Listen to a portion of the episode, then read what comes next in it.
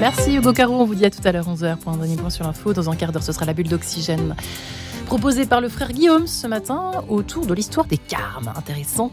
Euh, dans une demi-heure, ce sera le grand témoin présenté par Louis Defresne, évidemment. Mais tout de suite, une nouvelle rencontre toute romaine avec vous. Bonjour Marie-Léla.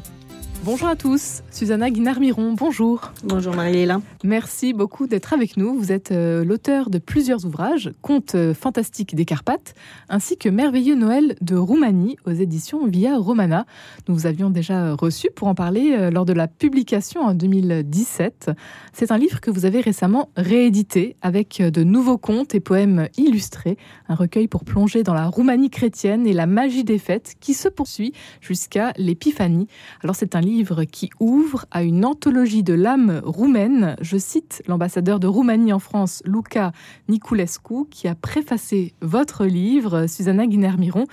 Parlez-nous de ce livre. Quelle est notamment la nouveauté de ce livre qui vient d'être réédité? Bonjour à tous à nouveau, je suis contente de vous retrouver à nouveau. Effectivement, nous avons mis euh, quelques années malheureusement à rééditer cette deuxième édition à cause du Covid et euh, le confinement successif. Donc nous avons obtenu la préface de l'ambassadeur élogieuse et je lui suis très reconnaissante. Nous avons réussi d'ailleurs à traduire quelques poèmes en plus et trouver aussi d'autres textes de la littérature humaine libres de droit. Et en même temps, nous avons euh, pris contact avec une auteure qui est moldave, pas roumaine, mais moldave. Mais quoi qu'on en dise, les Moldaves de la République de Moldavie sont des romans dans l'âme. J'ai obtenu la permission de traduire deux textes pour enfants qui sont, euh, qui sont très très beaux, très touchants. Et bien sûr, euh, notre illustratrice, euh, de sa belle, de sa belle plume, a réussi aussi à faire de, très jolies illustrations pour chaque conte. Un recueil donc avec dix auteurs roumains du 19e siècle et c'est tout un imaginaire dans lequel on plonge à travers ces différents contes.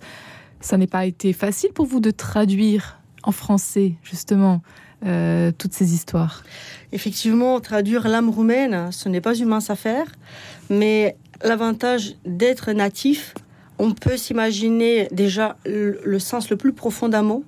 Le plus difficile, c'est de trouver le mot en français qui convienne. Parce qu'il y a des mots qui. Il y a un mot qui n'existe pas. je pense qu'il n'existe dans aucune langue ici. Dans le monde, c'est le mot, ce qu'on appelle dor.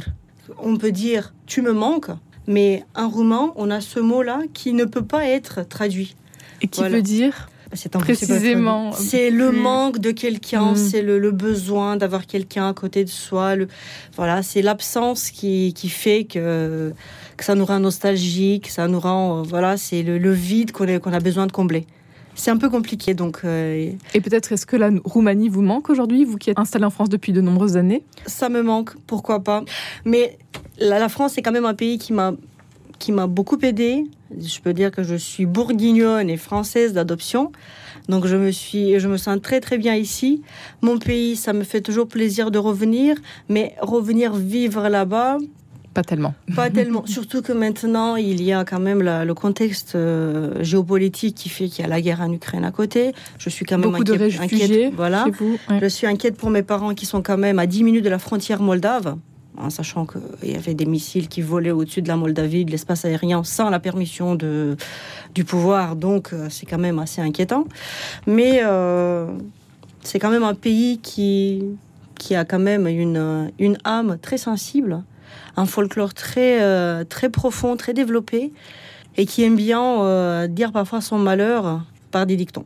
Alors justement, la période euh, de fin d'année, des fêtes euh, de fin d'année, de Noël, euh, jusqu'à l'épiphanie, c'est une période très importante pour très, vous, très importante. avec de très belles traditions. Exactement. Parlez-nous justement de toutes ces traditions que vous avez vécues, qui sont toute votre enfance. Exactement. Donc, ce sont des traditions qu'on a vécues aussi en ville parce que j'ai été née dans une ville, mais mes grands-parents, mes parents sont nés à la campagne, donc j'ai pu voir beaucoup de traditions qui, qui sont encore perpétrées heureusement. Donc la Roumanie, on sait, c'est un pays latin, mais orthodoxe comme les Slaves, mais on célèbre selon le calendrier grégorien. Donc on fête Noël, comme tout le monde, sauf quelques pays, euh, je pense la Russie, la Serbie, qui fêtent euh, toujours avec 7 jours de retard, sauf erreur. Donc les fêtes de fin d'année, habituellement, elles durent à partir du 6 décembre, fête de Saint-Nicolas, jusqu'au 7 janvier, qui est la fête de Saint-Jean-Baptiste. voire plus tard. Mais il y a des traditions qui se tiennent que ça peut commencer même au 30 novembre. 30 novembre, c'est une fête très importante parce que ça, il célèbre, on célèbre Saint André, qui est le saint évangélisateur de Roumanie.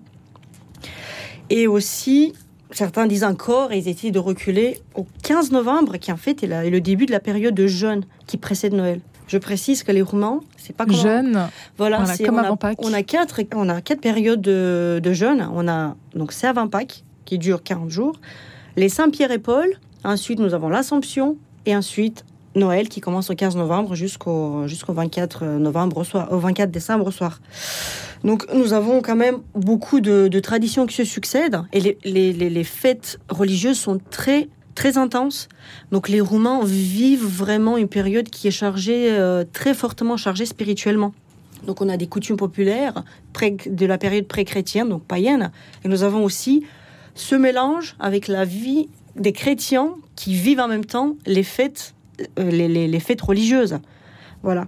Donc euh, ça apporte beaucoup de joie. Et donc, pour en citer les plus importants, donc nous avons Saint-Nicolas le 6 décembre, tout le monde connaît, je ne vais plus en parler. Vous avez Saint-Spiridon, le, qui est le 12 décembre. C'est un évêque chypriote qui est susceptible d'avoir participé au concile de Nicée. Je dis susceptible. Ensuite, au 20 décembre, nous avons Saint-Ignace le Théophore. C'est un martyr, disciple des apôtres d'Iton, qui est père des évêques également. Noël le 25 décembre. Saint Nicodème le 26 décembre. C'est un saint orthodoxe qui est né en Macédoine, mais qui a fondé des monastères en Roumanie. Et Saint Étienne le 27 décembre, qui est le premier martyr de l'Église. Ensuite, Saint Basile le 1er janvier, l'archevêque de Césarée et de Cappadoce. Le baptême du Christ au 6 janvier. Et enfin, Saint Jean-Baptiste le 7 janvier. Les fêtes sont marquées dans le calendrier, soit par une croix rouge, soit par une croix noire, selon l'importance. Et vu que c'est une période de jeûne, nous avons parfois le droit de consommer du poisson. Pas de viande, mais du poisson. Et parfois, on dit permission de l'huile et au vent. Qu'on puisse cuisiner euh, à l'huile ou consommer du vin. Est-ce qu'il y a un souvenir, un beau souvenir justement que vous gardez de, de, de toutes ces belles traditions, de ces fêtes euh, de votre enfance Il y a beaucoup de Suzanne très beaux souvenirs qu'on qu'on garde parce que ce sont les choses qui ont marqué notre enfance. Donc, euh, vu que la fête nationale de la Roumanie est au 1er décembre, déjà c'est très important parce que c'est jour férié, on va pas à l'école, donc on sait que c'est le début des fêtes. Quoi qu'il se passe, euh, ça commence déjà à être très chargé, même les villes, les- dans les villages, il y a beaucoup euh, de, décorations qui commencent à être mises. En tant qu'enfant, on est, toujours très charmé par ces événements. Ensuite, la Saint-Nicolas, on a toujours les, les petits cadeaux dans les bottes. Mais si les enfants ne sont pas sages, bien entendu, on a un martinet, ça peut arriver. Euh, et durant, durant les fêtes, je mentionne quand même, surtout à la campagne, il y a des jouvenceaux qui sillonnent les, qui sillonnent les villages. Surtout, ils jouent des pièces de théâtre qu'on appelle des heroes. En fait, ça vient, du, euh, ça vient de, de, de Hérode, en fait. Et en fait, ce sont des, euh, des, des- des- une pièce de théâtre qui est très ancienne, populaire et chrétienne, qui représente la naissance du Christ à Bethléem. Et toute cette période est marquée par ces, par ces jouvenceaux qui, euh, qui vont de maison à maison et qui, qui apportent en fait la bonne nouvelle. Ensuite, le 20 décembre, c'est toujours c'est très important pour nous parce que les, les Roumains sont quand même de, grands viandards, grands mangeurs de, de cochons. Il y a ce- ce jour-là, on dit qu'il faut sacrifier le cochon. C'est ce qu'on appelle ce l'Ignace des cochons, le jour de la Sainte Ignace.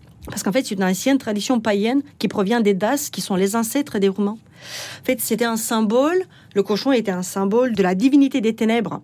Donc on le sacrifiait parce que la divinité des ténèbres diminuait le jour du solstice d'hiver. Et ce, on faisait ce sacrifice avant de pouvoir aider le soleil, voilà, au jour de, pour lui venir en aide au jour le plus court de l'année.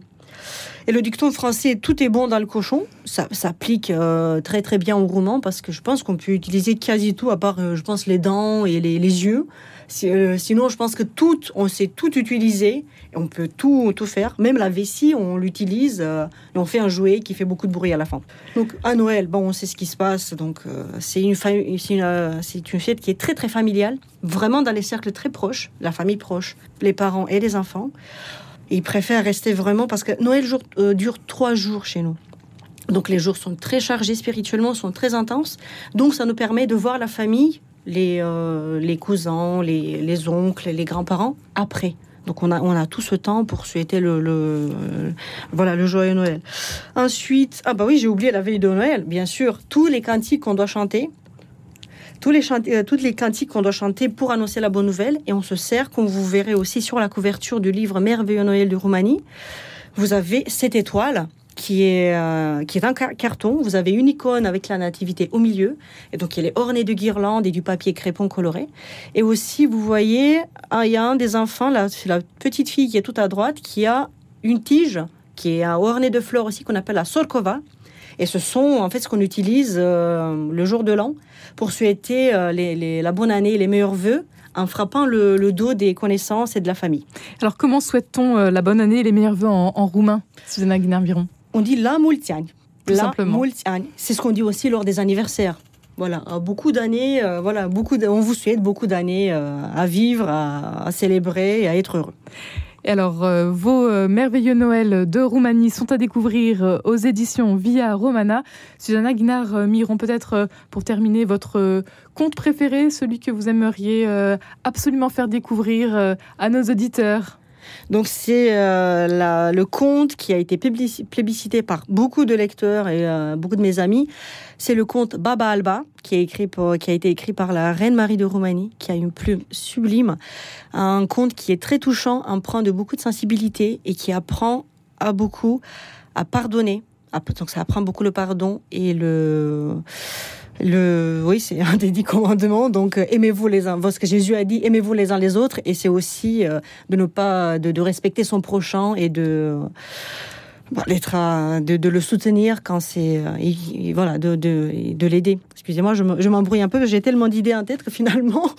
Voilà, donc un beau conte donc à découvrir dans votre recueil Merveilleux Noël de Roumanie. Un grand merci Susanna Guinard Miron d'avoir été avec nous aujourd'hui. Merci Marie-Léla. On vous retrouve demain avec joie 10h03. Dans un instant, ce sera Oxygène.